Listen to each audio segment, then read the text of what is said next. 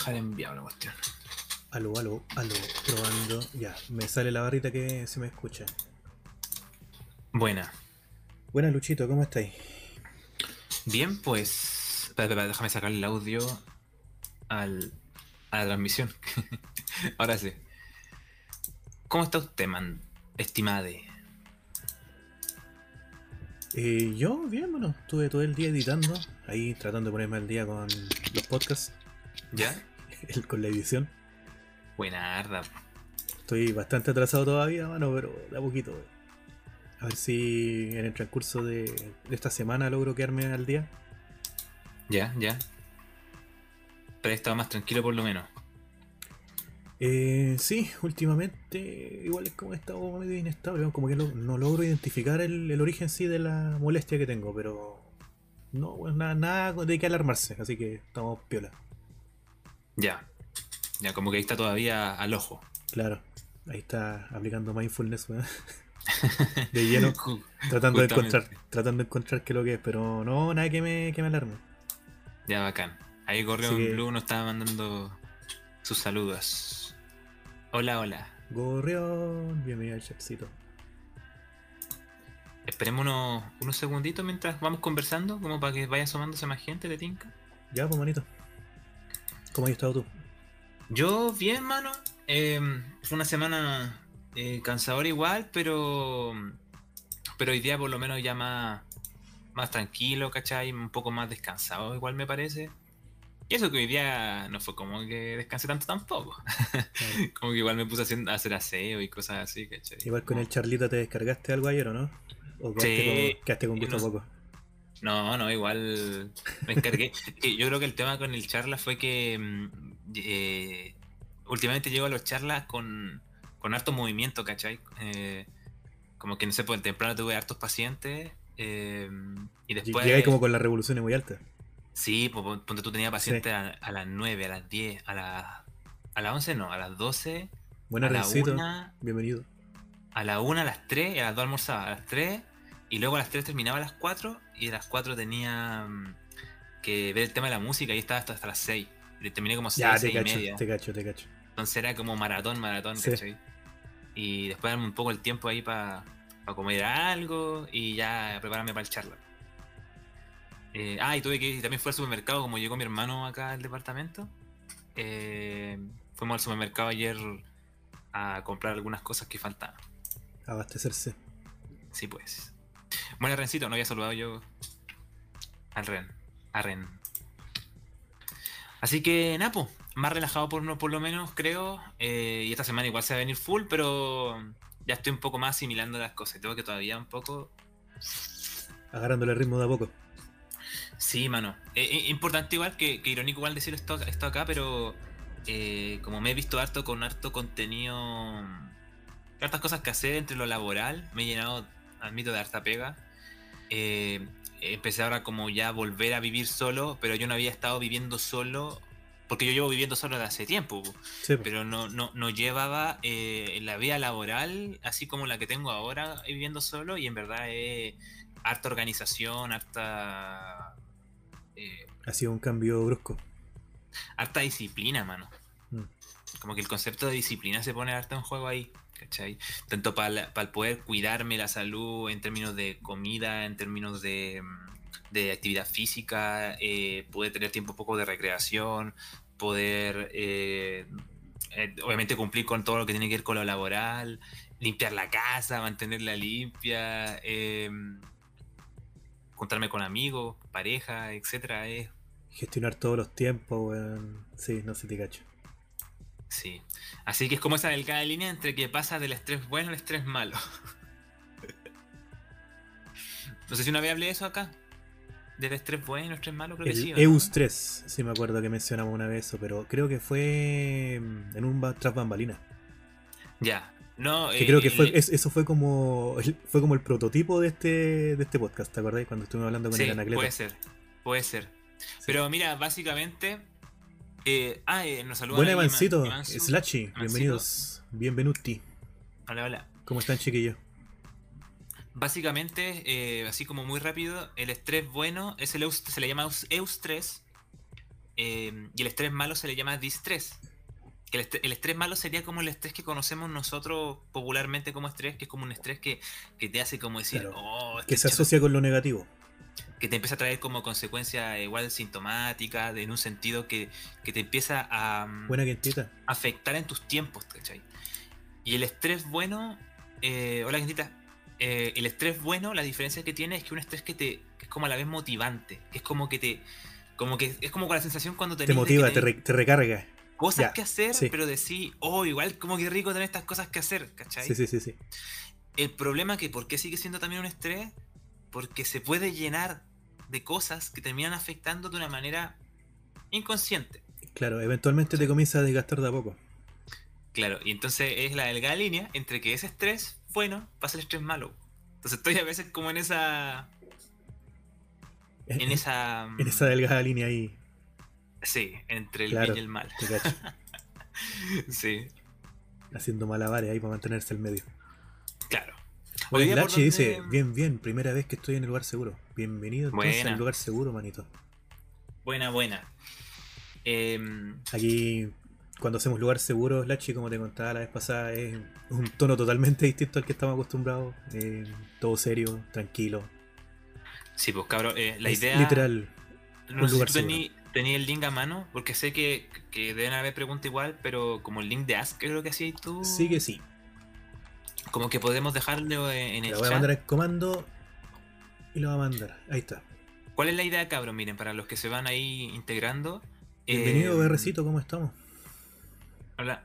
La idea es como poder. eh, hay como un tema que trajimos hoy día en parte, eh, pero también la idea es como que ustedes puedan eh, hacer algunas preguntas o, eh, o cosas que le estén sucediendo, que podamos compartirlo, que podamos como tal vez también desahogarnos también en parte en, en esta instancia, eh, todo con respeto. Esa es la, la principal idea Claro. acá, ¿cachai? Que, que no, no, no es la idea como Ciudad Glitch cuando Claro. estábamos haciendo el podcast, como El día, más el de día de hoy, hoy día, el día de hoy no es para la chacota, eh. Claro. Entonces, eh, ustedes pueden ahí en el chat escribir todo lo que quieran eh, y si sienten que hay algo que les, que les genere pudor, pero que igual les gustaría preguntar, la idea es que puedan hacerlo como anónimo en el A través el del link. A Claro, través, a del, través del link. enlace que les acabamos de, eh, de enviar ahí al, al chatcito. Claro, porque así mm, puedan también tener la oportunidad de, de compartir lo que quieran compartir. ¿Ya? ¿Qué te parece por dónde podemos empezar? ¿Podríamos empezar por, por el tema? ¿O Sí, podemos mientras tanto por- podríamos empezar con el tema. Déjame que estoy abriendo, estoy, estoy iniciando sesión en el, en el Ask desde el celular mejor para no cambiar las pantallas. Ya. Hoy día el camino que- se nos asoma, ¿cierto? Eh, no, yo, o sea, igual podría preguntarle, pero como está ahí con, con el señor director ahí en casa y todo, no, no quise... Déjale en casa el mensaje, o sea, como. Claro, Para que sepa la invitación contó. por si eran moscas. Claro, justamente. A ver, el tema en cuestión, mi estimado sin rostro, o mi estimado Kevin, a día de hoy. Hoy día Claro, como que el- llegamos día con estamos- nombre. Estamos con el nombre de pila el día de hoy. Eh, las parejas. Las relaciones de parejas. Claro, ese fue el tema que. Ese fue el tema que perdió, si no mal recuerdo, en la Que la, votación. vez pasa- la vez pasada, claro, porque en la anterior hablamos del mindfulness y en esta y dejamos como segunda opción el tema de las parejas, ¿cachai? Eh, o sea, hay, hay dos temas en todo caso que me gustaría tocar en parte. Y uno que me gustaría tocar como brevemente de la situación ocurrida con... que se, no, no pudimos hacerlo hace una semana atrás, que fue esta, esta situación que sucedió en los Juegos Olímpicos. Este ¿Ya? tema de... mm, del... ¿Cómo se llamaba? Em, esta, esta gimnasta, em, la que se retiró por, por el tema, eh, dijo que tenía implicancias psicológicas, que sentía presión, si te acordáis. Sí, sí, sí, sí, me acuerdo qué pasó. Y que hubo como una, una especie como de, de discusión entre lo que dijo ella con lo que después dijo o comentó eh, el, el tenista, el Djokovic, ahí en el chat se me pueden... eh, Ya, el, el- el del meme. el del meme. Sí, el del meme. Sí, me acuerdo de la comparación que hicieron. el, voy a buscarlo al tiro. Djokovic, creo que era, ¿no? Eh, Sí, es, un sí, no sé es, un apellido así, no me acuerdo cómo, cómo es. cre- creo que se pronuncia así. Mira, entonces los dos temas que hay como ese y el de pareja. Y me gustaría primero empezar por este, este último, pero porque mm, creo que hay cosas que me gustaría como comentar. Y obviamente en parte tienen que ver como con una opinión desde una visión tal vez como psicólogo en parte, ¿cachai? Vale. Que mira, primero un contexto, así rápido. Yo lo que conozco del tema es lo que más la prensa mostró que el contexto de los enunciados, o sea, el contexto en el que Djokovic, por ejemplo, pudo haber dicho lo, lo que dijo, ¿cachai? Básicamente, primero ocurrió que esta gimnasta, que también me pueden decir si alguno sabe el nombre, eh, había no sé, claro, una, una gimnasta súper seca se supone, en su rubro, pero que había comentado que sentía demasiada presión. No sé cuáles son todas las, las presiones ahí, por supuesto, que influyen, que pueden ser muchas, por supuesto. Eh, pero eh, indicando que eh, prefería ver eh, su salud mental antes que eh, tener que realmente hacer esto como en esa presión que Claro. al final terminaba afectando. Cosa que también se vinculó mucho con lo que pasó con este chileno, mm, que creo que es cubano, pero como que fue por Chile, no entendí bien, ¿Ya? que, que, que fumó marihuana, no sé si tú supiste esa... No, esa no la, no la cachaba. Básicamente fumó marihuana en la competencia de estas de, de pesa, pero él indicó que era por el tema de la ansiedad que tenía y los dolores, si, mal no me equivoco. Tenía como una justificación, o sea, no, no estaba bien, porque no está permitido, Claro, pero no está- el- por, el cual terminó reglamento. Por reglamento Claro. no está permitido. pero el, por, por el motivo por el cual decidió hacerlo al final fue, eh, fue ese, pues fue como, sabéis que esto ya es mucho, ¿cachai? Eh, y al final lo terminaron pillando eh, para bien o para mal. Claro. Eh, entonces, eh, fue bacán por un lado este tema de la gimnasta porque salió todo un boom con respecto y, y bacán empáticamente hacia ella, ¿cachai? Como... Con respecto al, al hecho de haber tomado como prioridad su salud por sobre por sobre, por sobre la carrera en la que estaba en ese momento. Y dándole un pie también al concepto de salud mental como una cosa importante a considerar, po. A tomar en cuenta. Y, y- y muy importante si vemos a un, un gimnasta, un, un deportista olímpico que se ha preparado, o sea, pensemos, cuatro años para participar. Eh, no sé, no- yo no sé la realidad de cada país.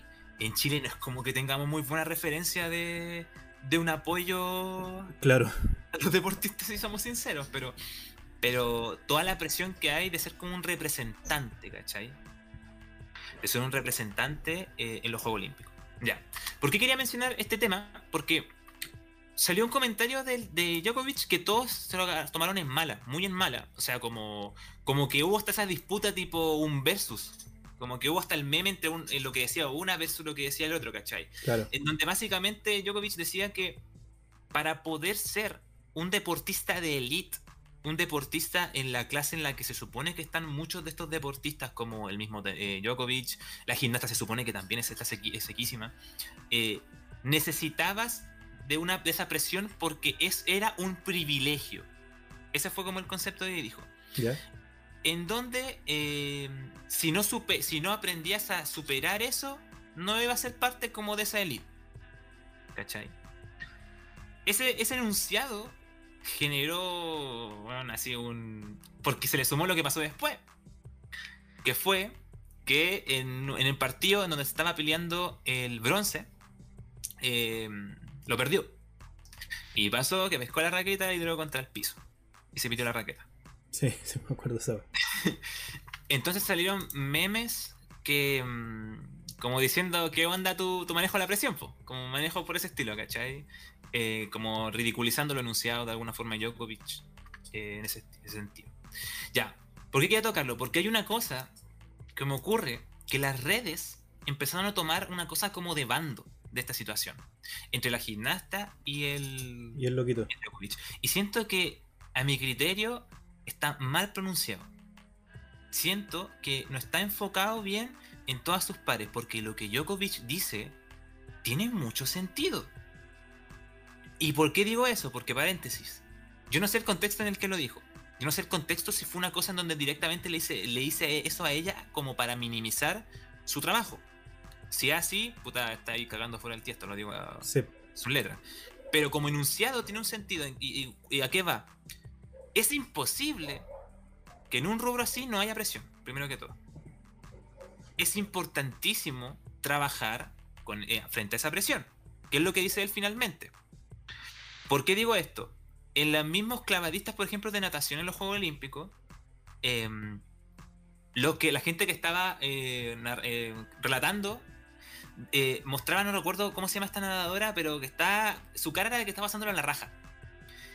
Y la, y comentarista dice: Se ve ella pasándolo bien, eso habla de su preparación psicológica bien hecha ante un evento tan importante de la presión como lo son los Juegos Olímpicos. ¿Ya? ¿Por qué dice eso? Porque habla de la importancia que los deportistas tienen con psicólogos deportistas. ¿Cachai? Porque no sepan los que no, no- no saben, eh, los deportistas muchos tienen psicólogos. Tanto deportistas de eSport como deportistas tradicionales. ¿Cachai? Y es porque hay una preparación frente a la idea de la presión. Entonces, lo que dice Djokovic es que sí, para tu poder estar en la elite es importante saber manejar la presión porque la presión va a estar sí o sí. Pero esto no es excluyente con lo que dice la gimnasta.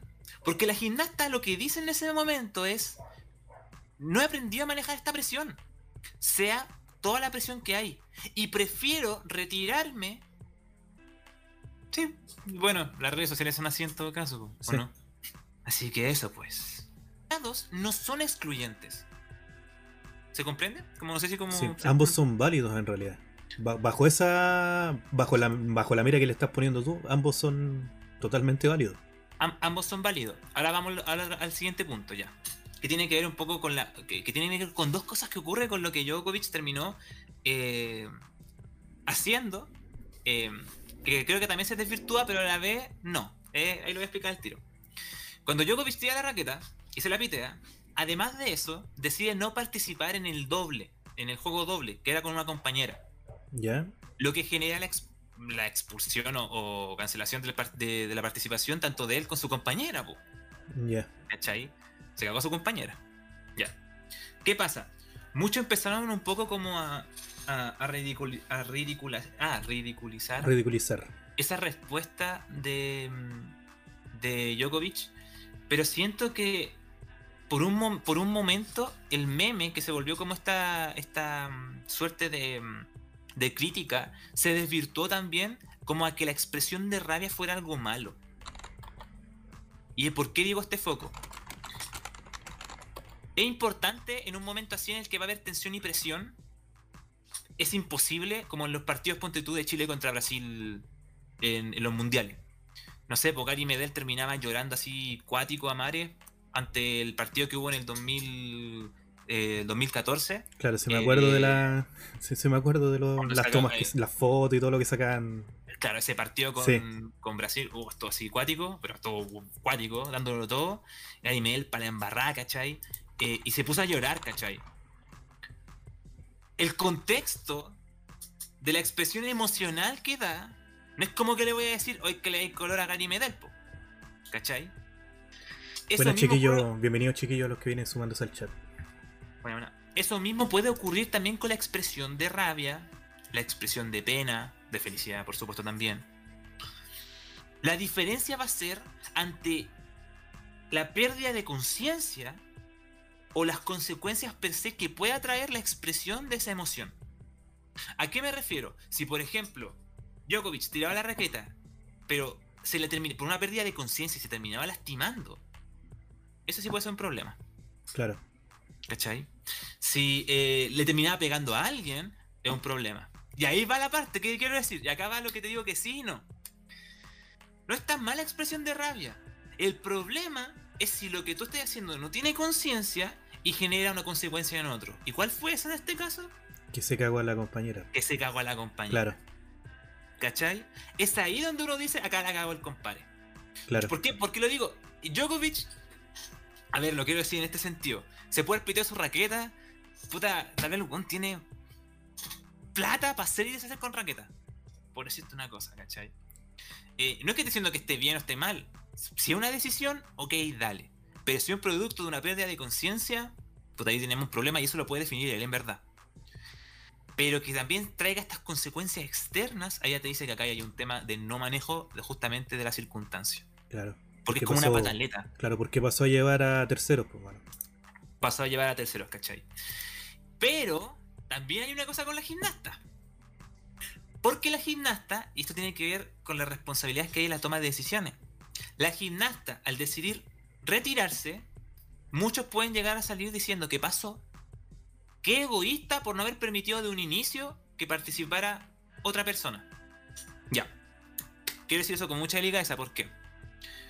La idea de ese enunciado que lo plantean es que pueden haber perfectamente muchos eh, profesionales del deporte que quieran que, quieren participar en un evento como este. Entonces, no sabemos, y de lo cual soy ignorante, y somos muchos ignorantes, cuáles son todas las presiones que incumben dentro de la participante. ¿Por qué digo eso? Porque, ¿qué pasó, por ejemplo, con. No sé si fue la coreana, no sé quién fue, que habían como amenazas hasta de muerte por parte de su país? Ah, sí me acuerdo que le... Sí, sí, sí, sí, sí. Ya, no, no sé de qué nacionalidad, no me acuerdo. Pero sí me acuerdo que también fue noticia. Ya, ahí tenemos un ejemplo de, no saber qué es todo lo que realmente involucra esa, esa presión, ¿cachai? Eh, y por eso puede estar todo ese lado empático, como te digo, con la gimnasta, por supuesto. Pero también nos quita que hay en la toma de decisiones una, una suerte también de responsabilidad de, de, realmente responderse. ¿Estoy preparada realmente para esto? ¿Por qué? Porque también trae una consecuencia ante un otro en el momento de seguirlo. ¿Cachai? Entonces, ¿cuál es mi punto con todo esto? Mi punto con esto no es decirles como que hay team gimnasta ni team Djokovic, ni tampoco amarillo, que algunos que lo tienen como amarillo. No. Mi punto con esto es que la situación dada entre ambos deportistas es mucho más que un meme. Claro es mucho más eh, en términos psicológicos que solamente plantearte como salud mental arriba y no, Djokovic, el mal ejemplo de salud mental. No, no, es mucho más diverso que eso. Eh, y por eso como que quiero tocarlo un poco acá porque no, no quiero que se quede en algo tan simplista, tan, tan simple. Eh, y, tan como... Claro, algo de tan blanco y negro, ¿cachai? Y, que nos, sirve simplemente como que si fuera apoyar a gimnasta de salud mental arriba, no, no, no es así de simple, no, no es algo así, ¿cachai? Eh, abarca muchas cosas. Ese es mi punto. Hay muchas aristas que no se toman en cuenta dentro del mismo meme. Sí, justamente. O sea, ¿qué te parece, pues, mano, esto que quería comentar? Totalmente de acuerdo. Totalmente de acuerdo. En, siempre, bueno, en, todo en este tipo de eh, disyuntivas en las que se ponen así como en plan team este, team este otro, casi siempre ambos lados tienen razón de cierta manera, ¿cachai? Entonces, cerrarse en que uno de los dos está mal, por lo menos a mí me parece absurdo. Así que encuentro totalmente válido la, la manera en cómo lo estáis planteando tú. Y de hecho lo que plantea esto también es que eh, el acto de alguien trae una consecuencia y esa consecuencia eh, no tiene que ser solamente buena y mala, que pueden haber unas consecuencias en sus diversos sentidos, ¿cachai? Claro. Porque Djokovic, por ejemplo, pudo haber tirado la raqueta y, si no se hubiera cagado a la, a la compañera, yo te hubiera dicho, ya, pero que se pite la, la raqueta tranquilo. Es de él. Claro. Pero no fue así, ¿cachai? Eh, y lo otro, la intención que te dije recién, no sé si su, intención era minimizar eh, lo que la decisión de la gimnasta, si así, yo no estoy muy abañándolo mucho que digamos, pero si no es así, sino si la idea de hablar de la idea de presión, te van con lo que estáis diciendo. Pero eso va a depender porque los medios de comunicaciones, tú sabéis que son... Son barderos, mano, no, no, son, no. son muy fiables. Sí, pues yo lo, yo, yo lo que sé es por eso nomás. Claro pasan por ahí. una, pues. una vez que pasan por ese filtro ya como que no tenéis que fiarte mucho de todo lo que dicen y tomarlo como absoluto. Sí, todo el rato. Todo el rato. No, en verdad. Hay que considerar mucho esas cosas cuando, cuando uno ve una noticia eh, de, polémica. Hay veces que tal vez las redes sociales no, no, no nos dejan mucho la reflexión. Como tipo comentario del, de la radio Vivo Vivo son como, como comentarios siempre muy o A o B y al límite, así. No, no, Tajante.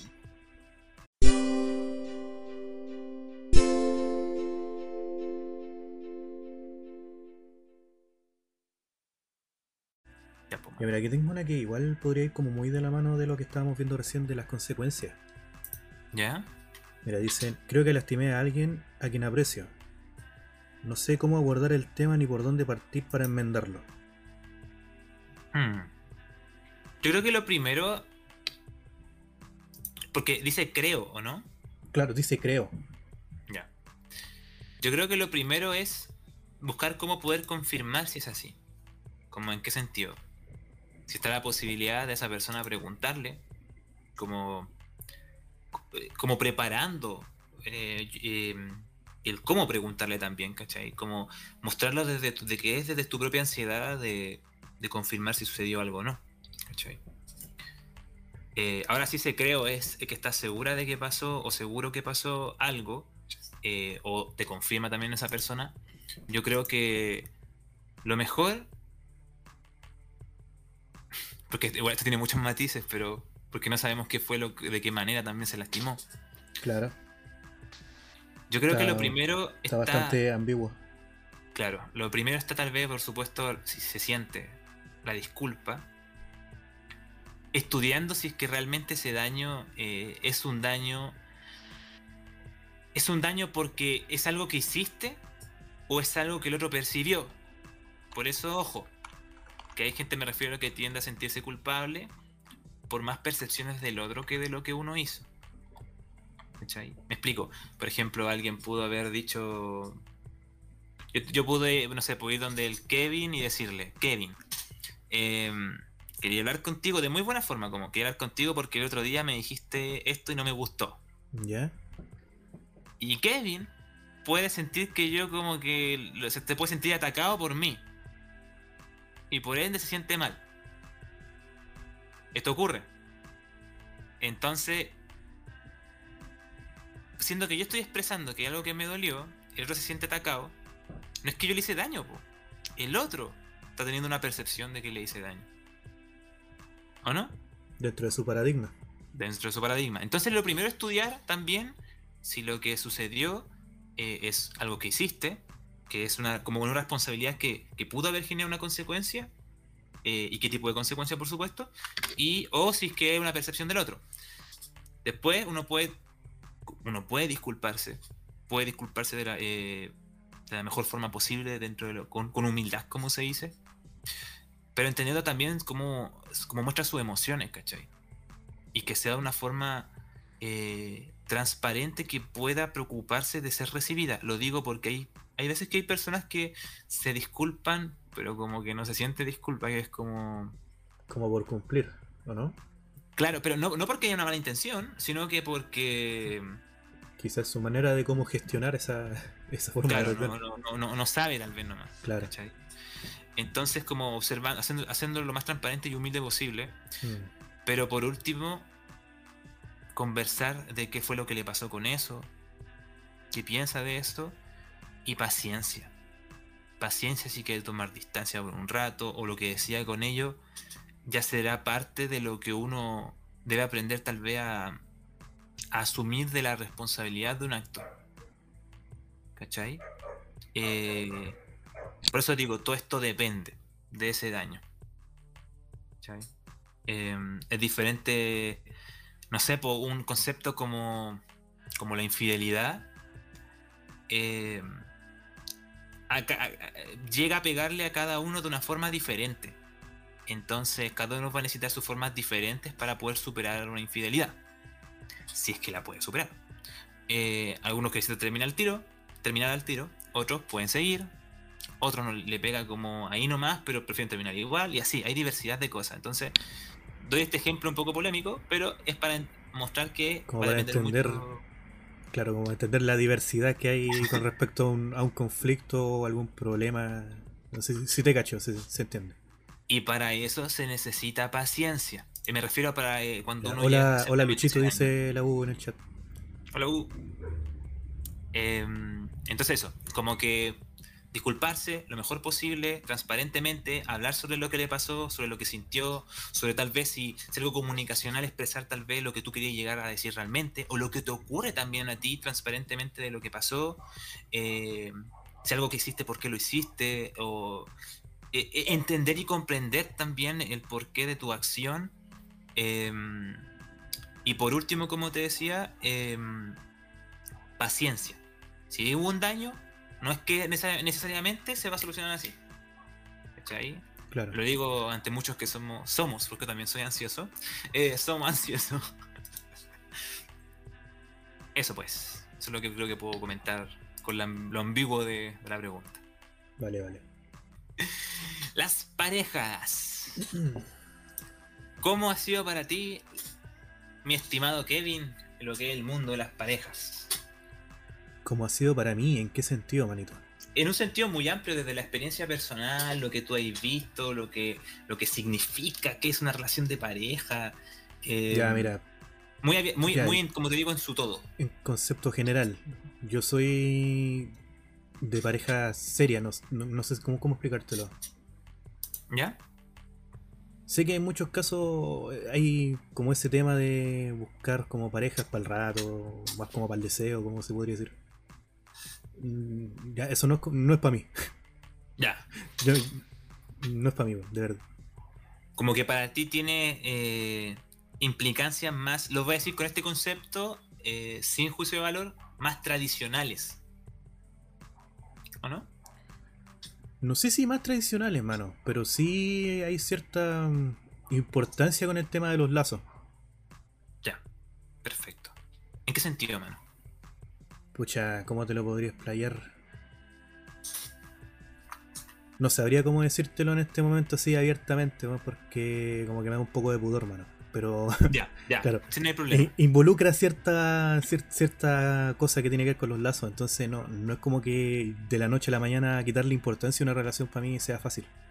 Igual, gente, cuando vayamos haciendo este tipo de preguntas, ustedes pueden ir ahí comentando. Lo invitamos igual a que. mm, Como que si lo pregunto cosas abiertas que entre que vamos hablando con el, con el Kevin, es como en verdad para todos.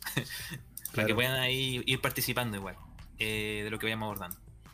Em, bien, en todo caso, lo que tú planteas eh, tiene una idea muy base, pues, como, como cada uno vive eh, las relaciones de pareja de una forma, ¿cómo se dice? Mm, Diversa, valga la redundancia. por Con un concepto muy particular cada persona. Con un concepto muy particular. Bienvenido a bordo, Ferman Knight. ¿Cómo anda? Buenas, buenas. Y, y es importante saber eso porque eso también ocurre muchas veces en las relaciones nuevas que se llegan a formar, ¿cachai? Claro.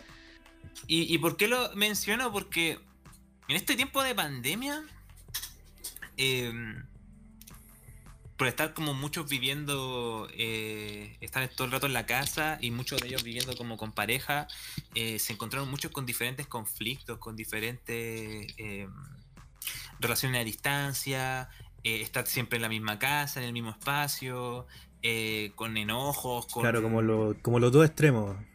los dos extremos, ¿cachai? Eh, relaciones que terminaron, relaciones que se, se, Reforzaron, más, se reforzaron. reforzaron, o que pasaron por un mal momento y se superaron, ¿cachai?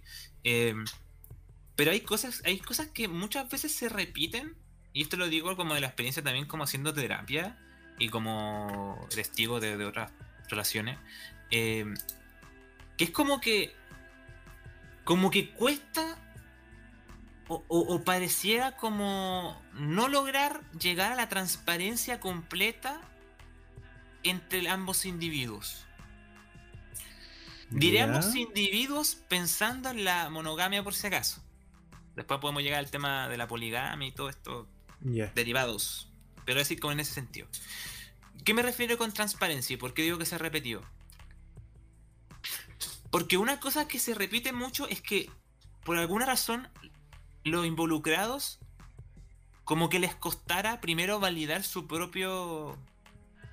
su propio deseo, su propio ser, su propio. eh, lo que buscan.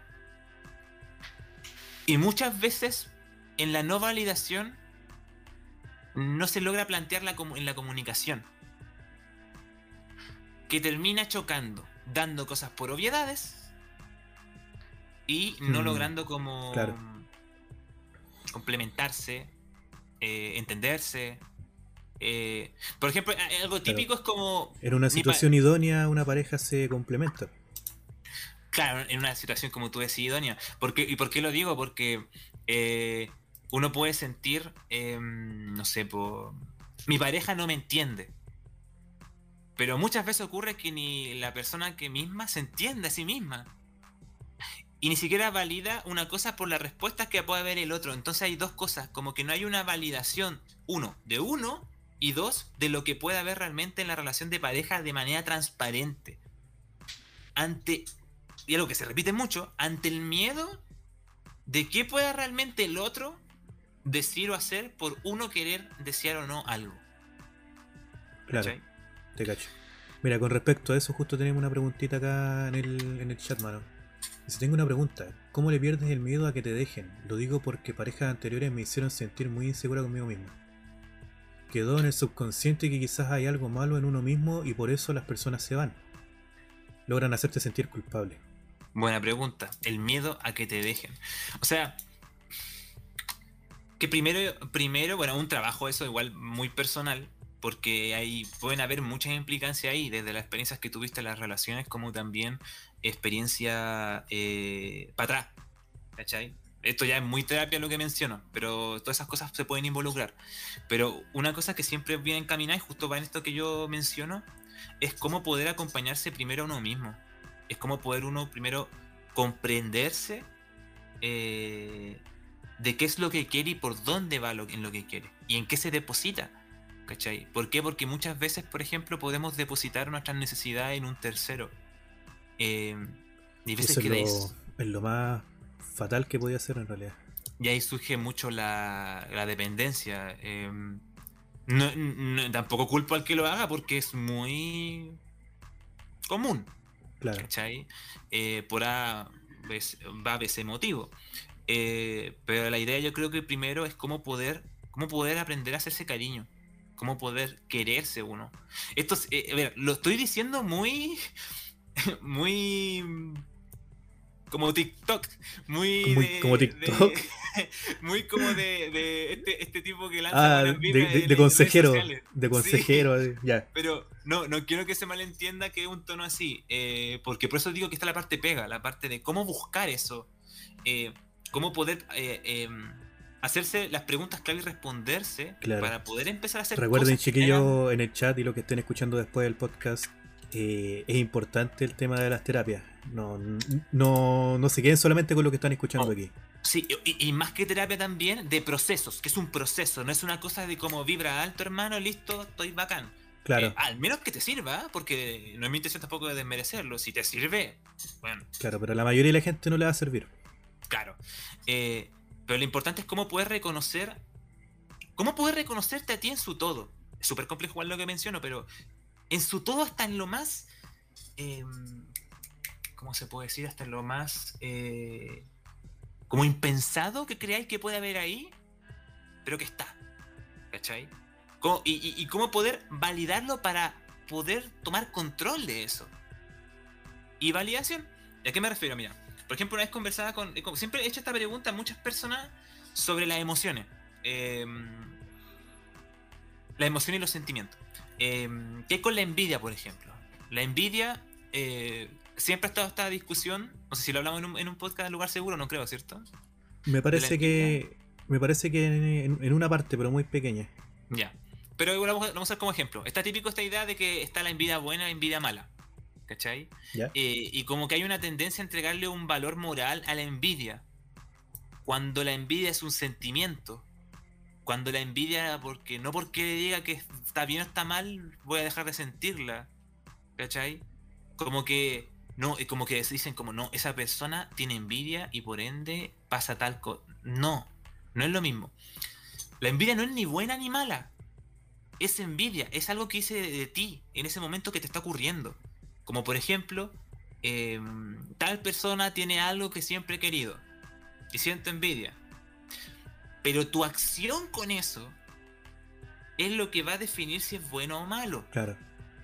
Ya recordé en qué momento la mencionamos, creo que fue en el primero, cuando preguntaron sobre el tema de la ira. Ya, perfecto. Sí. Eh, me aprovechamos de, recordarlo, pero es muy buen ejemplo. ¿Por qué? Porque entonces, no, como dije, el, valor de lo que estás sintiendo no necesariamente le va a cambiar la mirada y te va a sentir más culpable. ¿Sabía otro ejemplo perfecto para eso en esas relaciones de pareja? ¿Mm?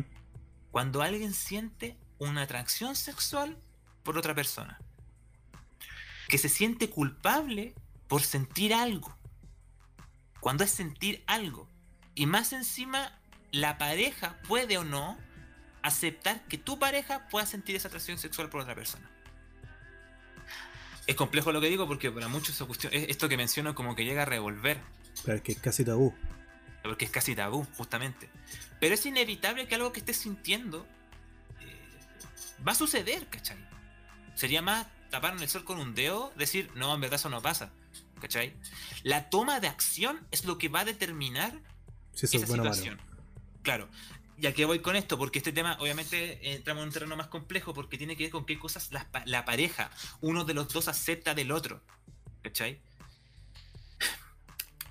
a medida que uno va avanzando, va, va reconociendo más de sí mismo eh, cosas que tal vez antes no, no aceptaba o no veía que estaban ahí presentes. ¿Cachai?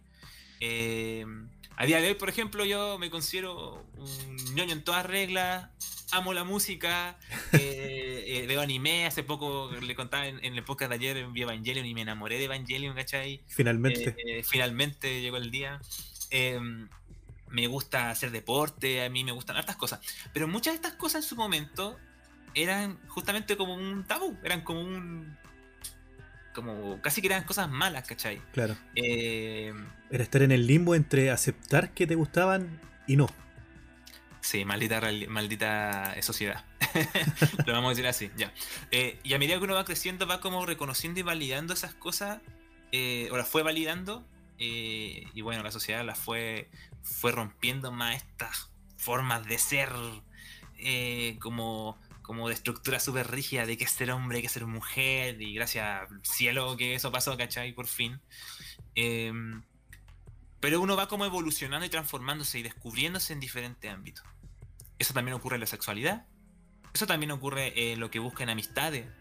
Probablemente muchos habrán dejado también amigos que pensaban que iban a ser amigos de la vida y se terminó la relación por a veces motivo que a veces ni siquiera tiene que ver simplemente porque algo grave pasó, sino que simplemente ya no, no pudieron seguir la misma sintonía, ¿cachai?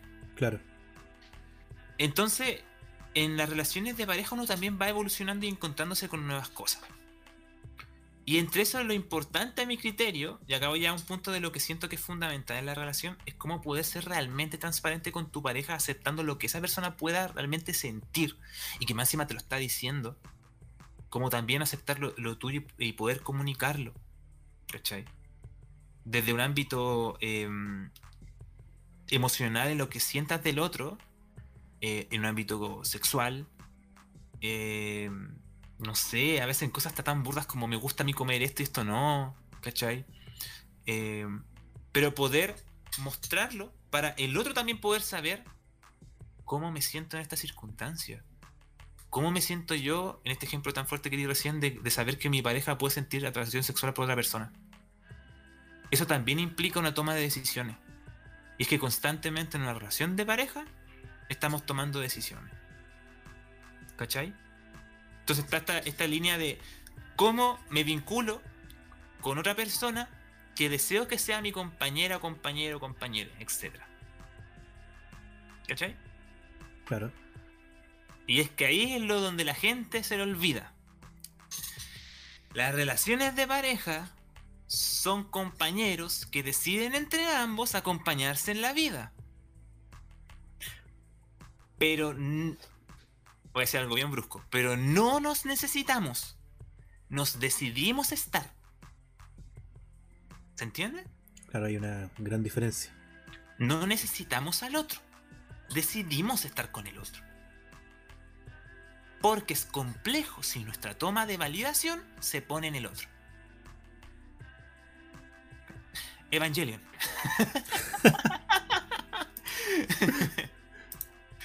¿Cachai? Eh, es importantísimo ese punto. ¿Dónde ponemos nuestra propia eh, validación? En una pareja es muy complejo de que llegue a buen puerto. Es decir, estar con esa persona. ¿Cachai?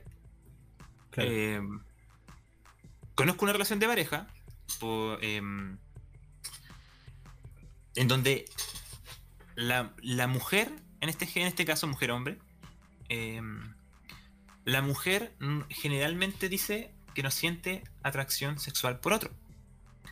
Cosa que puede pasar. Lo digo porque para los que también tengan esta creencia de como que como que no, es que todos los hombres son iguales o todas las mujeres son iguales. No, mentira. No, mentira. también puede pasar que no siente que simplemente esté con esa persona. Lo digo para que piense en la diversidad nuevamente, que es muy importante, ¿ya?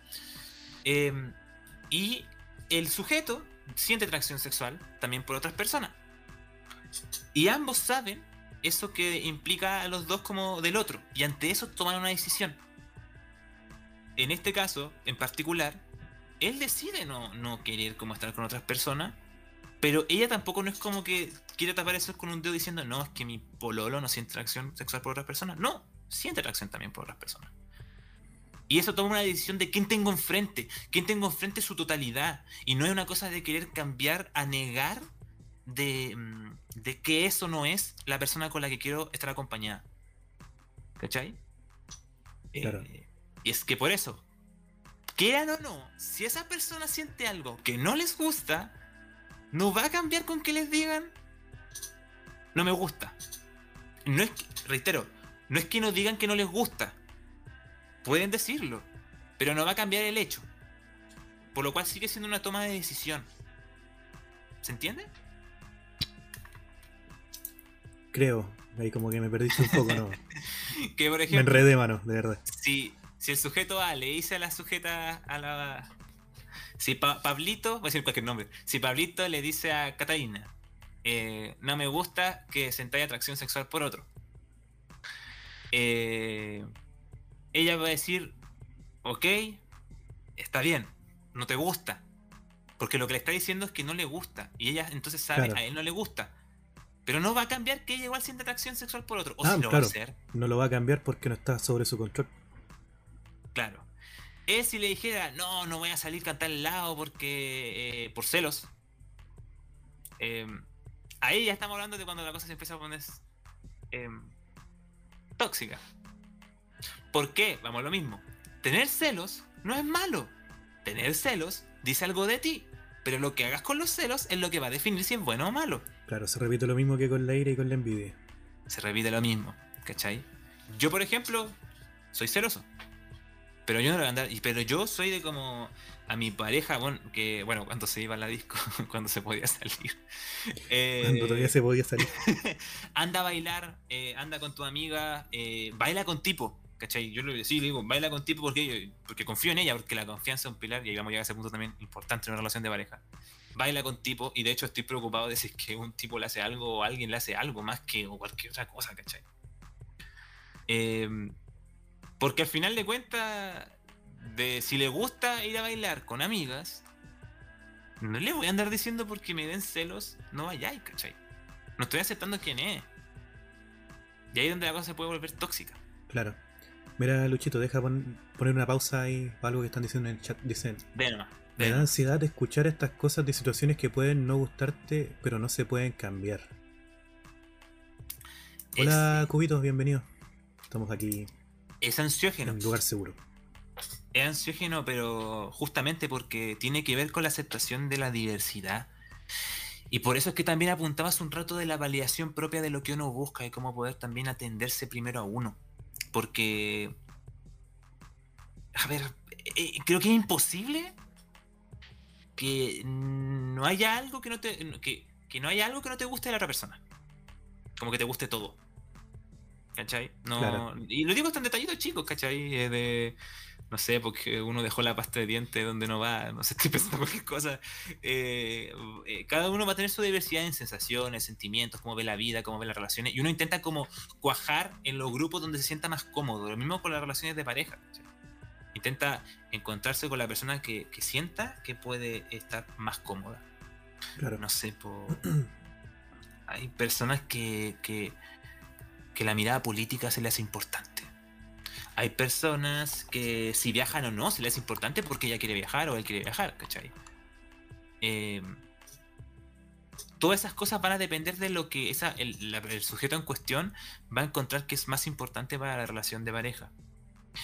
Y todo esto, que es con lo que mencioné hace un rato del ejemplo de la disco y todo esto, va en la base de lo más importante de la relación de pareja. Y yo diría, tal vez más importante que el amor, hermano.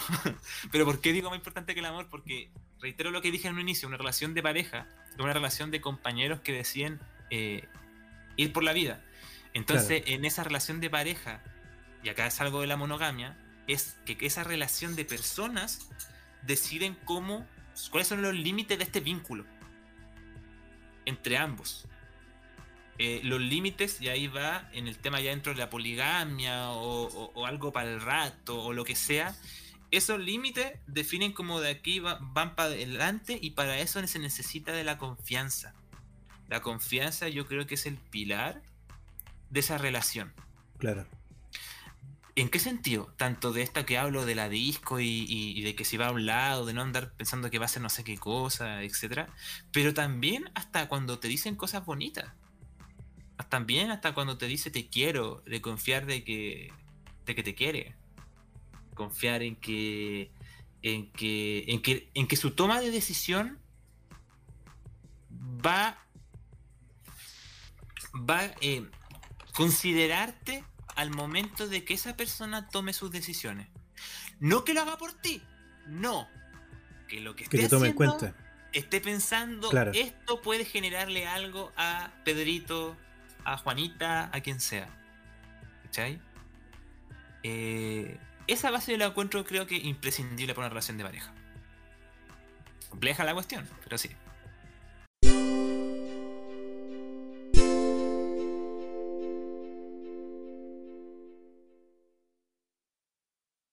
Dice, por mi forma de ser, mi pareja teme me relacione con otras personas. ¿Algún consejo con respecto a qué se puede hacer en este caso? ¿Puedes repetirme lo, primero? Dice, por mi forma de ser, mi pareja teme que me relacione con otras personas. Uh, qué complejo. Y dice, ¿algún consejo con respecto a qué se puede hacer en este caso? Ok, eh, eh complejo porque o sea, teme que te relaciones con otras personas. Y pero bajo qué sentido? Bajo como que. Voy a, dar un ejemplo como muy, muy. Eh... Sí, Rookie, espérame un cachito que no sé quién llevo. Ah, ya sé quién es. ¿Ah? Buena, Yerko. es mi cuñado. Ah, buena. No, eh, voy, a decir un, ejemplo con la pregunta como muy espejo. el, papá, el, papá, de Godzilla. Eh, es diferente. Eh, por ejemplo, la frase decir, tengo miedo de que te juntes con alguien porque piensa que su pareja es muy coqueta. ¿Cachai? Por darte un ejemplo, a que eh, tu pareja tenga agorafobia, que es miedo a, a, a espacio abierto. Sí, con la, y con gente y toda la cuestión. Eh, porque puede ocurrirle algo ansioso, un efecto ansioso, una situación donde la pase mal, eh, ¿cachai? como que igual uno entraría como en ese detalle. Pero la primera base, yo no sé cuál sea, obviamente ahí, como te digo, el por qué. Pero es, primero que todo, ¿a qué es por qué? ¿Cuál es el miedo que tiene ahí con respecto a eso? El miedo, si por ejemplo es como te digo esto de que. de que es porque uno es muy sociable, ¿cachai? Eh, pucha, puede ser entendible ante algo que le pasa a él, porque esto hablaría más de esa persona y podría empatizar con esa persona. Pero eso no puede delimitarte en tu toma de decisiones, al menos si para ti es importante eh, relacionarte con otras personas, ¿cachai? Eh, sería como dejarte de lado y, caer justamente en esa dependencia, la cual puede pasar a ser algo tóxico. Tú dices como, como ceder y... Ya, ya, te cacho, te cacho. Claro, como que... Como que uno puede empatizar y entender, y uno puede mostrarle eh, que puede confiar en, uno, eh, pero en verdad hay harto, hay contenido que también es, en verdad es del otro. Es de la persona ahí, si es que es por un plano de inseguridad o de que algo que le esté pasando. Eh, esa persona la quiere trabajar con ese contenido y uno más que todo demostrarle de que puede confiar en uno, ¿cachai? como te digo, reitero, esto pensando en qué podría ser esto que te digo de que de que no le gusta que se junte contigo, que, te juntes con alguien. Por va a depender del, origen de esa, de esa molestia, ¿no? Sí, pues porque si por ejemplo es porque dije el ejemplo de, la agorafobia o algo con respecto a la ansiedad o, algo que también que sufráis, eh, eh, se puede comprender en, esa, en eso y es tratar de cómo poder trabajar para superar esas circunstancias, ¿cachai? Eh, o, saber qué es lo que estás tal vez haciendo para mejorar ese, esos síntomas, esas circunstancias, lo que se puede trabajar realmente. Pero yo creo que me se refiere más a lo primero en todo caso. Em, entonces, eh, se los voy a decir así. Se puede empatizar y se le puede demostrar de, todas las formas de que puede confiar en ti, sí, claro. Eh, tú querías estar ahí, uno. Y dos, eh, si realmente y acá voy a ser eh, real si realmente tú sientes que puede confiar en ti. Me refiero a que no está en weá. ¿Cachai? Em, y demostrarle como toda esa confianza que hay. Eh, pero ya lo otro es algo que tiene que ver él. Porque, reitero, no puede venir a hacerte un show por eso. ¿Cachai? Por ejemplo, celos. Límites con respecto a esas cosas, chiquillos. Se pueden entender los celos, pero de ahí que venga a pasarse a, otro lado, a faltas de respeto, para no saltar directo a la violencia, no, límites cabros y cabras y cabres. Ya mira, nos llegó otra pregunta, manito, hace un ratito. Dice, con mi pareja tenemos discusiones, yo soy súper malo afrontando las cosas por relaciones anteriores. Me siento muy abrumada por la situación que necesito tomarme un tiempo y hablar después de que me haya calmado. Ya. Luego pregunta si es que esto está mal. Dice, ¿esto está mal? Eh, mi eh. pareja dice que hay que hablar las cosas en el momento, pero me molesta. Ah, eh, que hay, un choque de paradigmas entre que una persona prefiere enfriar las cosas primero y la otra prefiere abordarlas de manera inmediata. Salud. no tenía el paso a mano. Salud. Soy lo único que tengo. Ah, tengo tecito. A mano? tengo, tecito. y lo teníais con agua, pues. Oh, encima, si le había llenado agua hoy día, me acordé, estaba como. Lo había tirado para el lado por mover los computadores. Ya, ahora respondemos bien la pregunta, mira. Primero que todo, em, lo que uno puede conversar es, primero que todo, aceptar que tú necesitas en ese momento, por el antecedente, como tú decís, de.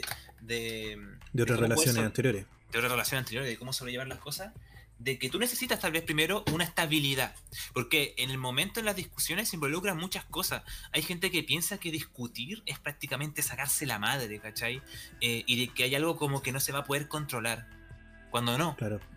Uno puede tener rabia, pero puede, yo lo llamo así, decodificar esa rabia eh, en comunicación. Porque hay cosas que se necesitan, por ejemplo, eh, y lo mismo la pena, que se necesitan tal vez utilizar esa energía para demostrar lo que estáis sintiendo, pero también uno puede, poco a poco practicando, acá también hablamos de procesos por si acaso, claro. eh, mostrarle al otro, oye, ¿sabéis que me ocurre esto? Tiene que ver con temas de inteligencia emocional, que eso es algo que se trabaja a largo plazo, no es algo que se llega la noche, de la noche a la mañana. Justamente. Entonces, mira, primero que todo, no hay nada de malo. Y chiquillos, no confundan eh, discutir con combatir. Sí. es algo totalmente distinto. Recuerden que discutir es que yo pienso A, yo pienso B, y, lleguemos a un consenso, veamos qué puede pasar. Claro. Pero recuerden, la base es que aceptar que en este caso uno necesita ese enfriamiento, el otro necesita tal vez eh, hacerlo rápido, ya, lleguemos a un acuerdo. ¿Por qué digo eso? Porque, a ver, está mal, creo, o o no me parece sano, no quiero decir está mal, no me parece sano. Como que si tu pareja, tú, tú querías hablar las cosas al tiro y tu pareja se, se, altera, no creo que sea muy prudente como presionarla Claro. ¿Cachai? Pero tampoco es como que el otro quiera evitar todo el rato la conversación. Claro, a, la inversa tampoco sería. Muy bueno. sano. ¿Cachai? Claro, Entonces, me imagino quizá la otra persona quiere resolverlo al tiro por un tema medio ansiógeno, no sé, de que quiere la respuesta al tiro. Puede ser algo ansioso. O algo por el estilo. Puede ser, por ejemplo, que esa persona esté fantaseando que hay algo que está en este momento mal, necesito tal vez saber luego que está bien, ¿cachai? Que esto ocurre mucho a menudo. Eh, y por eso necesito como que esto ya esté bien, porque si no voy a estar mal el rato que esté así. Eso tiene que ver con un trabajo personal. Y la persona que esté evitando la conversación puede fantasear también que algo puede ocurrir si se llega a esta conversación, ¿cachai? Eso también es lo que esa persona tiene que trabajar. Pero lo importante es que ambos acepten primero que esté ese evento, pero a ver, ¿cómo vamos a hacer para discutir? ¿Cómo vamos a aceptar y llegar a un acuerdo para poder llegar a ese punto de poder conversar de lo que sentimos, de lo que queremos pero escuchando también al otro, aceptando también qué te está diciendo el otro. No es que tú estés de acuerdo con lo que dice, primero, o no necesariamente. Sino Es- aceptar que estar, a- está- abierto a escuchar lo que la otra persona te tiene que decir. Sí, porque eh, la otra persona te puede decir que, que tal vez quiere hacer algo que para ti es como impensado, por darte un ejemplo, por darte un ejemplo. Y eso te hace como alterarte. Pero es inevitable si esa persona igual... te- no, no, no porque te enojes, va a dejar a esa persona de querer eso. A eso voy todo el rato con lo que decía hace un rato. Entonces es muy importante cómo llegar a un acuerdo validando lo que cada uno pueda decir. eh, de qué consenso pueden llegar realmente.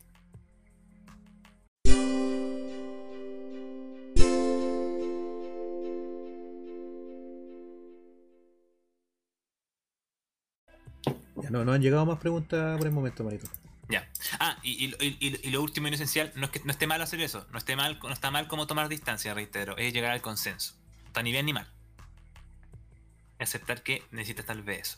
Acá nos dice Tibia Rookie, no le puedes negar a una persona a no hacer lo que le gusta porque te dan celos o rabia. Ya si esa persona quiere dejar de hacer esas cosas porque sabe que a su pareja le molesta, está bien. Y si no la quiere dejar de hacer, también está bien. Ya estás tú si sigues o no con esa persona. Podata te quiero, Kevin. Tibia Rookie lo dijo preciso Sí. y concreto. Justamente. No podía obligar a alguien y esa persona puede decidir, justamente porque la otra persona se siente mal, ponte tú, no hacerlo. ¿Cachai? Eh, pero no es que. Ya eso va al tema. No es que la otra persona.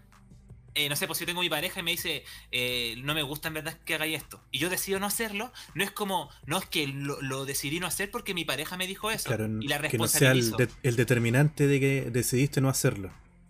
Eh, o sea, es que puede ser el detonante de que decidiste hacerlo. Pero es una decisión propia. Claro. ¿Que ¿Se entiende? Estamos. Es una invitación a responsabilizarse de las decisiones que está tomando. Porque en el peor de los casos, yo puede ser que no se llegue a un acuerdo. En el peor de los casos ya es como, ¿sabes que no podemos seguir juntos tal vez? No lo sé. No, eh, siempre está ese, ese foco, ¿cachai? Claro. Pero el hecho de estar cargando todo eso a la otra persona eventualmente va a explotar en un montón de por tu culpa esto, por tu culpa esto otro, cuando en realidad no es así. Y hay, por supuesto, todo esto que hablamos también, nuevamente, proceso. Porque hay veces que hay cosas que también se necesitan digerir, construir. Porque igual si, por ejemplo, yo llego y le digo a mi pareja algo que nunca le había dicho, que yo quería hacer y esa persona le choca, igual em- es empati- empatizar que esa persona le choca. Igual es algo nuevo, po, Claro. ¿cachai? No puedo llegar y nomás decirle como, no, ¿cómo te pones así y no aceptáis que yo siento esto? No. O sea, es también aceptar que esa persona va a choquearse. ¿Cachai? Se te estáis validando a ti y también estoy validando la respuesta del otro. Pero también una cosa de proceso, porque esa persona también necesita digerirlo, tal vez necesita viendo qué le va pasando con el tiempo, si puede realmente sostener esa, esa nueva, eh, ese nuevo conocimiento Claro, que tuvo de ti. ¿Cachai? Es un proceso. Es un proceso. Por eso es tan importante y como les decía, la validación de uno, uno mismo para la transparencia. Buena Javito, ¿cómo estáis? Buena, Japito. Eso pues. Eso quería decir con respecto a las relaciones de pareja, pues mi estimado Kevin. Que era algo que creía que. que se ha repetido mucho últimamente. eh, o lo he visto, que creo que era bueno tocar. No sé lo que opina el chatcito, si tienen más preguntas, si tienen algo que comentar. Quedamos abiertos en este momento ahí a cualquier cosita que quieran decir. ¿Qué dice el, Igual. el, el Javito? El Estoy vivo, Javo- no se preocupen. El Javo está de turno, está. Javito está ahí de turno, mano. Javito se estaba haciendo bolsa con los turnos, weón. Sí. Si igual se, se puede venir acá a contar su experiencia al Meet. Igual. si Pero por, alguno eso quiere- sí, portándose bien. Sí, pues estamos en ese contexto. No estaban echando relax. Lo mismo cualquiera que se, se quiera sumar al a hablar ahí, Claro, si es que alguien se quiere sumar. si quiere. Dejamos siempre la invitación. Me acaba de llegar una preguntita hace un minuto más o menos. Preguntan cómo se puede superar la distimia. La distimia. Uf, Uf, uf, uf. ¿hay una respuesta para eso? Es que, a ver, tiene muchos factores ahí que se incluyen. Mm. Del proceso psicológico, desde cosas que uno puede hacer. Me refiero al proceso psicológico, me refiero con la psicoterapia. De lo que se puede hacer también con fármaco, dependiendo del nivel, a eso me refiero, ¿cachai? Eh, y cómo tratar de mejorar la calidad de vida del día a día. Claro. Partamos por, eso- la, mira, partamos por la base de que eso sí o sí es algo que se trata, no es algo que se vaya a quitar solo. Sí, no es como. Si, si todo el rato repetimos el concepto de proceso, acá ya es. Full. ¿Cachai? Eh, ah, eh, espérate, en el chat, ¿cachan que es distimia? Mm, bueno, para poner el concepto. Eh, eh, eh, tiene que ver con un trastorno depresivo. Como, Claro. pero. Pero. pero crónico. crónico. Crónico, si no sí. Sí. Sí. Ya es como algo más fuerte. Eh, entonces más como un proceso. De ahí va a depender también cómo influye en la psicoterapia y los fármacos, que me- en este punto ya me imagino que son ya necesarios, ¿cachai? Claro.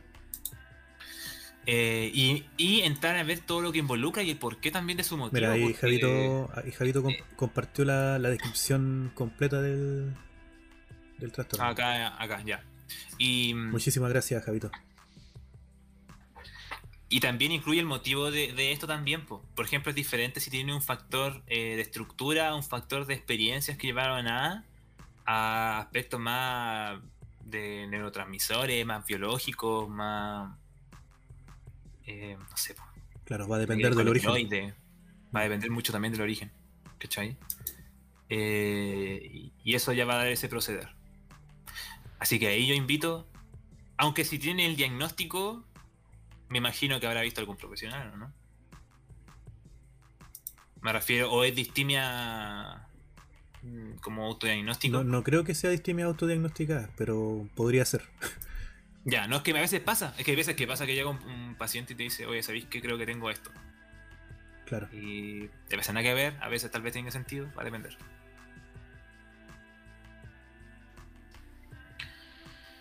La distimia.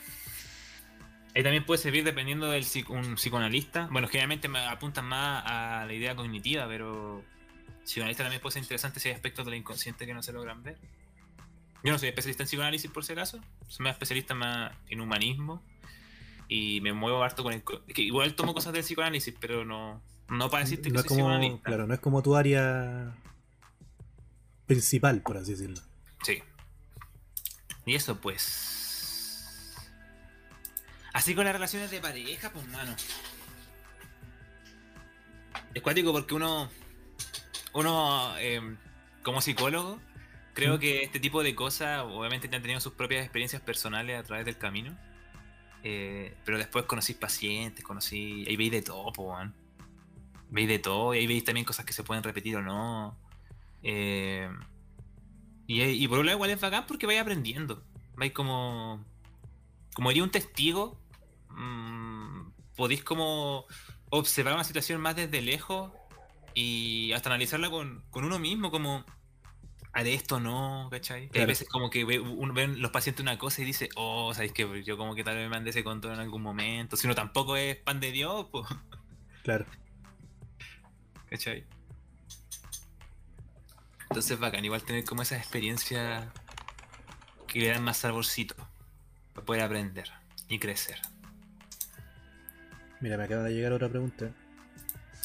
Veamos.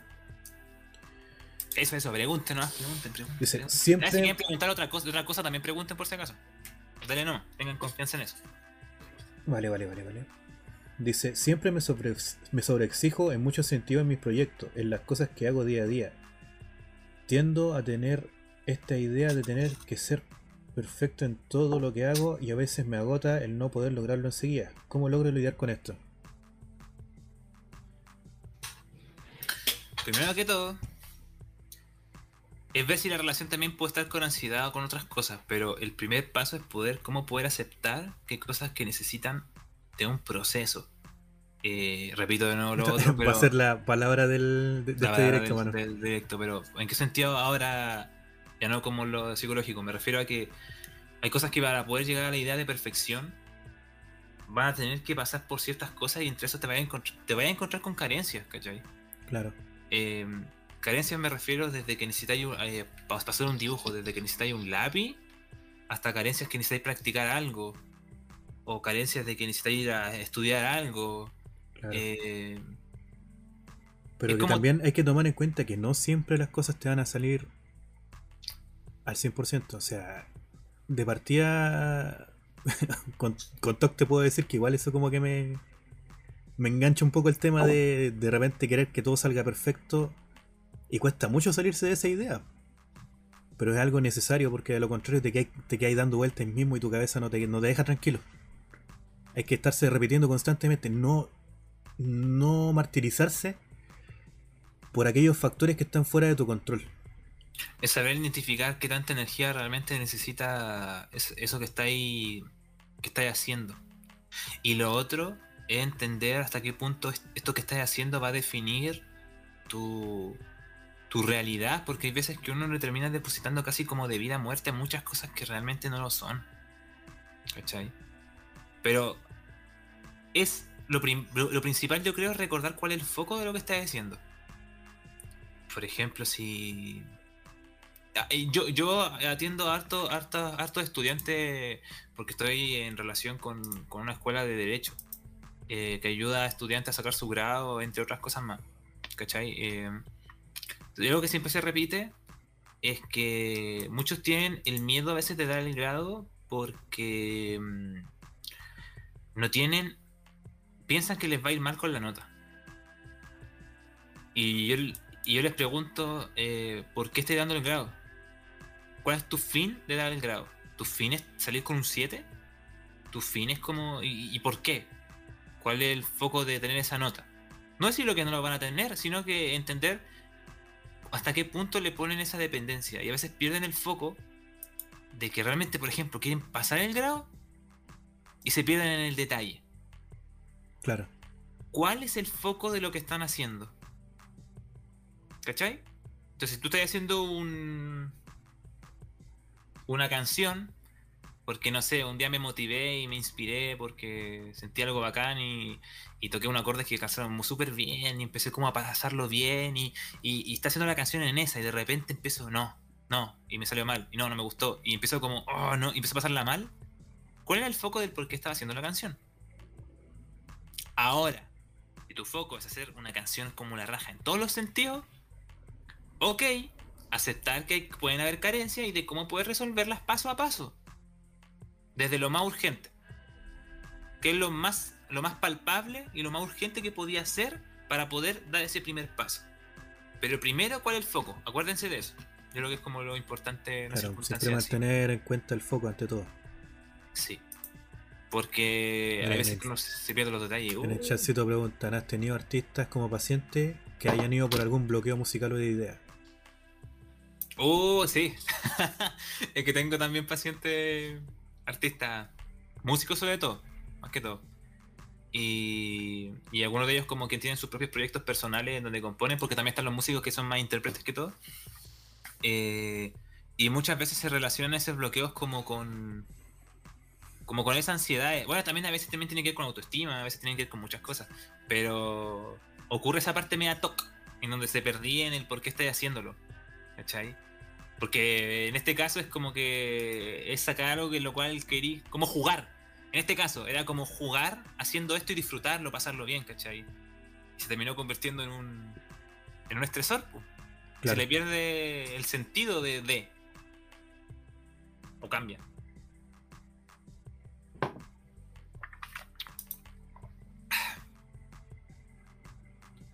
También he tenido artistas también como que dibujan, también eh, ilustradores. Eh, y bien secos también en todo caso. De todo, de todo un poco ahí. De todas las áreas ahí. Sí, igual es bacán eso. Eh, a, a veces es bacán como cuando llegan pacientes por un motivo y, y se logra superar ese motivo, como que la terapia es como un complemento para poder lograr el objetivo y después ver que van como avanzando, así como... No sé, un paciente que, que ya pasó el grado y todo un tema del grado, logró pasar el grado y después vais viendo que consiguen pega y después el tema cambia a otra Claro. cosa que pasó, pero tiene que ver con... Vais viendo una evolución. Sí, es bacán igual. Eso. Eso, lo- eso te llena. Mm. Es bonito. Sí, pues después, después el tema es tengo mucha pega.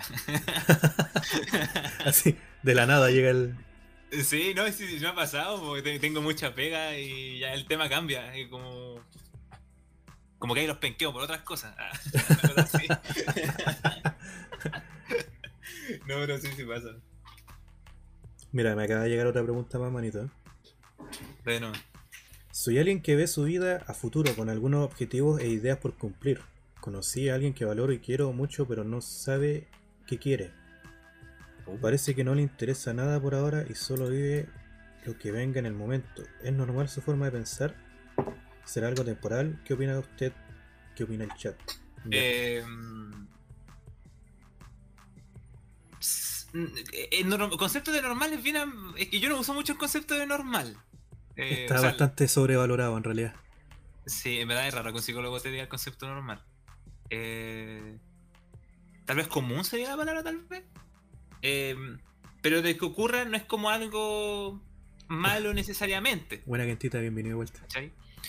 Pero yo creo que la pregunta base ahí es si para, para ti o para la persona se le es suficiente estar con alguien así. A ver, me explico. ¿Cuál es tu objetivo de por qué estás con alguien?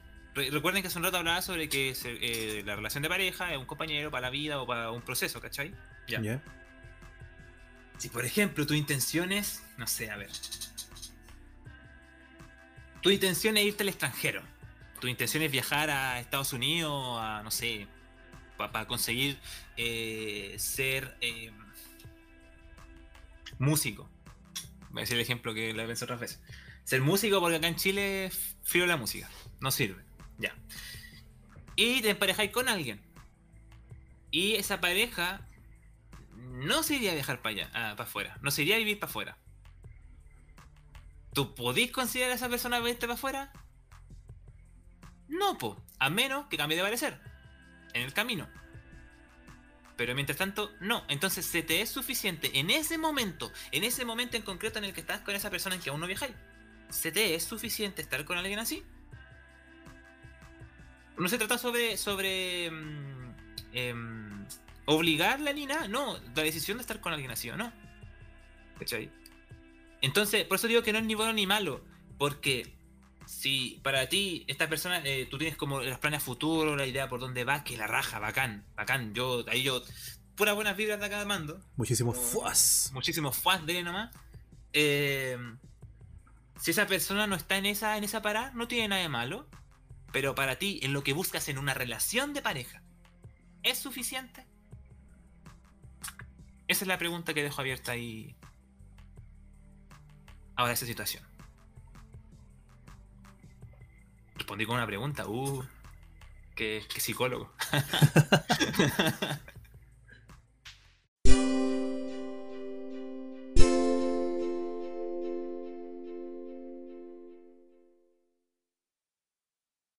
Mira, tenemos otra preguntita ahora, mano.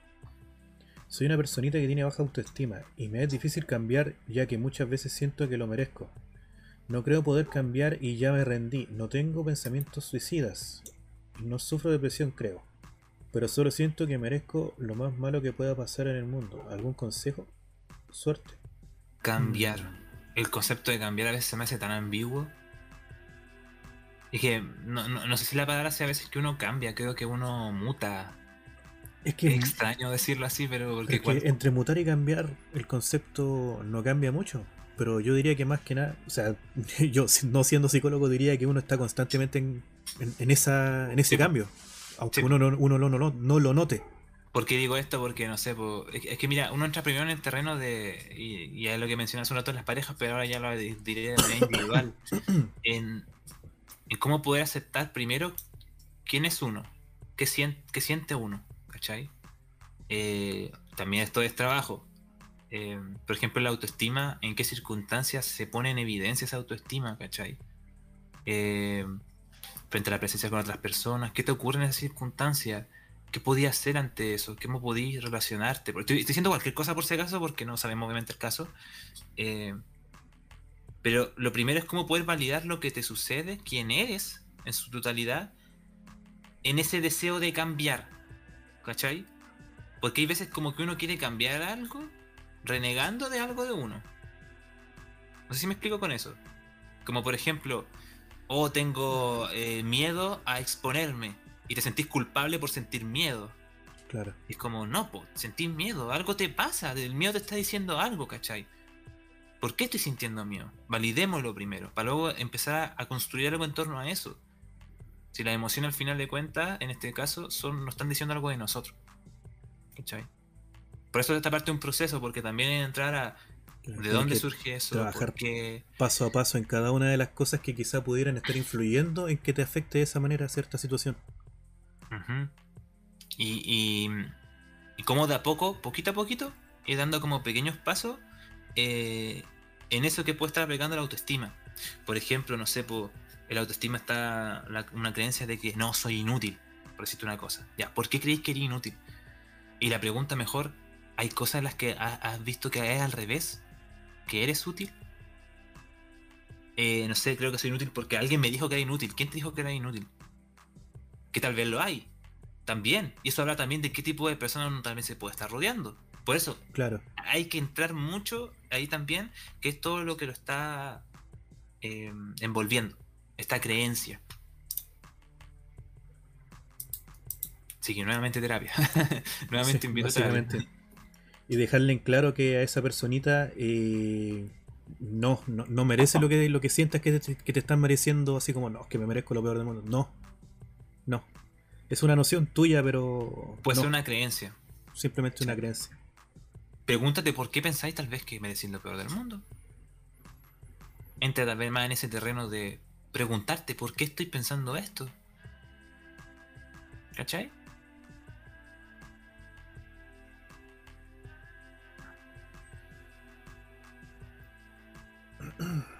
Evangelion. Quedaste rayando con Evangelion, bueno. Sí. Te dije, te dije que era buena. Muy buena. El gente dice, para mí es suficiente en lo que estoy. Eso. Perfecto. Está bien, está bien. Bueno, chiquillos, no sé si quieren comentar algo más antes de que comencemos a plegar. Slashin dice, me da risa cuando dice Evangelion. sí, sorry, que, es, Es que, que estoy muy rayado. Justo, justo esta, esta semana eh, Luchito descubrió el santo grial que era Evangelion, la joyita que era Evangelion. Después de mucho evitarla y O sea, más que, más que evitarla, no, no se daba, no, no. no, no te da ahí el tiempo de verla. Sí. Sabes la profunda. es, que, es que imagínate que yo con Evangelion terminé diciendo por primera vez en mi vida esa frase tipo de qué me estaba perdiendo en todo este tiempo. Así como... Sí, Nunca había dicho esa frase, nunca. Pedazo de obra de arte, mano. Siento que sent- puedes sentir algo muy personal con la obra. así. Ya, la siguiente sería, sé que debo ir a terapia, pero como que no puedo, no sé, es raro. Algo en mí dice que es una pérdida de tiempo. ¿Cómo logro dar ese paso? Mm. Uf, Mira, te voy a. La mejor forma de darlo es como. de, de mostrar cómo la. eh, tratar de romper, romper la creencia, es mostrar todo. Cortamente te voy a contar la experiencia que tuve yo, como paciente. La primera vez que fui, y lo conté en un lugar seguro, creo. Eh, eso también puede ser tema en todo caso, Kevin. eh, el tema de los... la, ne- la negación a ir a terapia. Ah, ya, ya, ya, sí. pero por todo lo que involucra. Eh, cuando yo fui por primera vez a terapia. no, no, no fue por primera vez. Eh, yo fui por primera vez con una psicóloga cuando tenía como 16 años, porque había pasado una circunstancia particular, ¿cachai? Cosas bien fuertes las que lo pienso, pero fui con ella y una psicóloga como para adolescentes. Esa terapia, no- no- creo que se me quedó tan poco grabada que apenas me acuerdo lo que pasó en el camino. Fui un par de sesiones. Y me acuerdo que ocurrió una situación que estaba yo con mi papá en sesión, tenía que ver con mi papá un tema. Con mi papá discutimos y como que le, le terminé diciendo a la psicóloga como lo que quería oír y me dijo, listo, está de alta entonces. No fue una buena psicóloga. Claro. La segunda vez fue en un momento igual bien, bien, bien intenso en que estaba. Y, la vi un par de veces porque no podía verla más, en verdad, por circunstancias. Y era una psicóloga muy empática que, que yo creo que me apañó para la circunstancia en la que estaba, que fue muy bacán, ¿cachai? Eh, en que estaba ahí, estaba mal, andando con, con, con cosas. La tercera vez fue, eh, y esa fue la mala. Fui a los psicólogos que están en el CAPS de la Chile, en el Centro de Atención Psicológica. Y me acuerdo que llegué y yo estaba súper ahogado, así me, me, me rehusé caleta ahí hasta que dije ya no puedo más y me eché a llorar al tiro, me acuerdo, de la primera sesión. Y cuando terminé, el psicólogo me dice: Ah, lo tuve una pendejería. Pero gran que iba a pasar. Y él me iba a derivar a otro psicólogo. Y. ¿Para qué te digo? ¿Para qué te digo si volvimos? ¿Cachai? Claro. Eh, y la cuarta vez, que fue la que tuve el psicólogo más tiempo, que es la que más me acuerdo, cuando yo llegué, le conté esa experiencia. Yo le conté, o sea, y eso es la invitación también cuando vayan a terapia. Cuéntale a su psicólogo que creen que es una pérdida de tiempo. Y lo que en ese caso ese psicólogo me dijo fue: Te pido disculpas, sé que tiene que ir conmigo, pero igual te pido disculpas de alguna forma por la situación que viviste. Pero en nombre de, de los psicólogos. Claro. Eh, y creo que para mí fue súper importante eso, ¿cachai? Yo los invito como que si van a esa experiencia, transparenten lo que sienten y lo que creen de, la terapia, eh, porque al menos un buen psicólogo no va a juzgar eso, va a entender que también suceda eso, ¿cachai? Entonces, ¿cómo poder entrar a hablar las creencias que hay en torno a la misma y que puedan también sentirse seguros al final de cuentas con esa persona? Claro. ¿Cachai? Entonces les dejo como esa invitación igual a, a decirle. Decirles como... Eso, eso también pueden también dejarnos como pregunta, como tema, las creencias que tengan a veces con respecto a lo que se hace en terapia o, o ese tipo de cosas, ¿cachai? Eh, porque hay quienes simplemente no conocen lo que se hace ahí y tampoco los culpo. Así que queda abierto ese espacio para que dejen las preguntitas ahí. Ahora igual les voy a dejar el link una última vez, pero ya vamos a cerrar por hoy. Así que las preguntitas que tienen ahora quedarían para el próximo directo. ¿Manter llegó? No sé qué, no conozco quién es Manter. Llegó Mantercito. Mantercito y le dieron un tecito. Sí. Ya, pues entonces vamos plegando.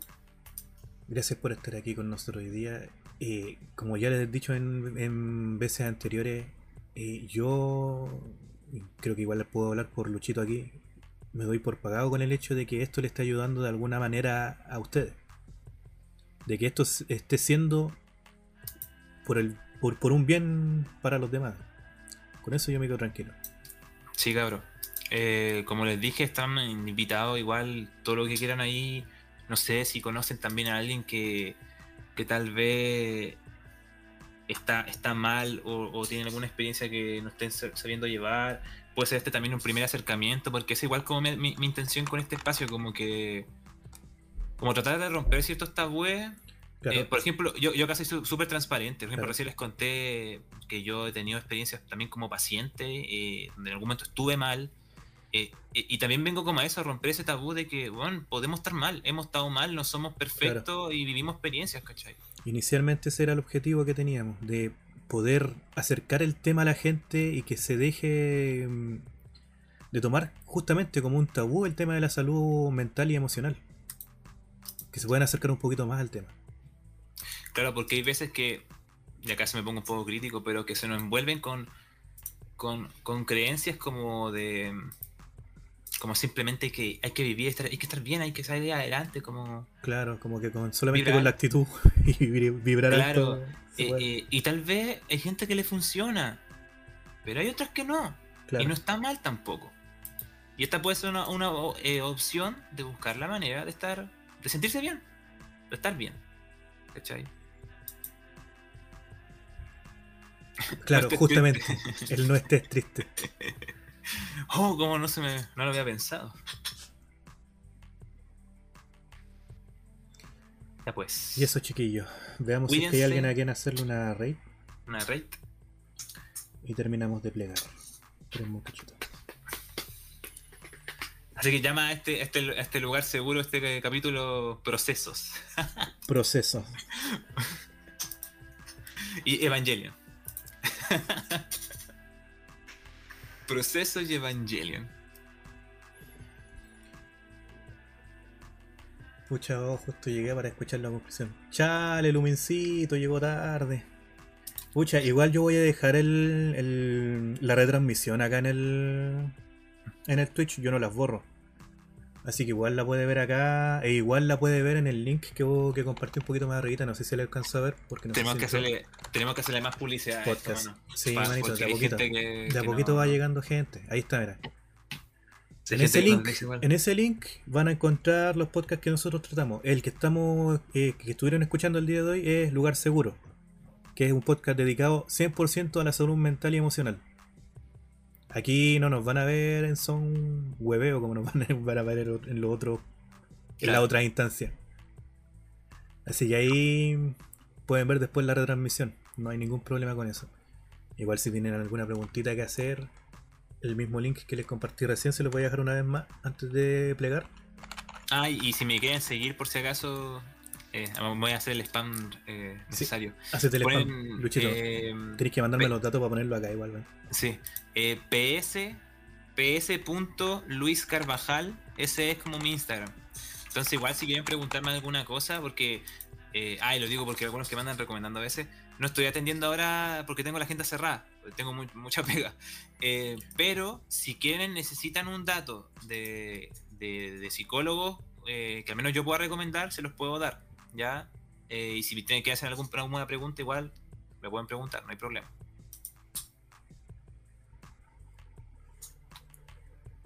Ya, chiquillo. Muchas gracias por estar aquí. Un abrazo para todos, muchísimos fuas. Besitos. Que tengan una bonita semana. Chao, chao. Pura buena vida. Chao, chao.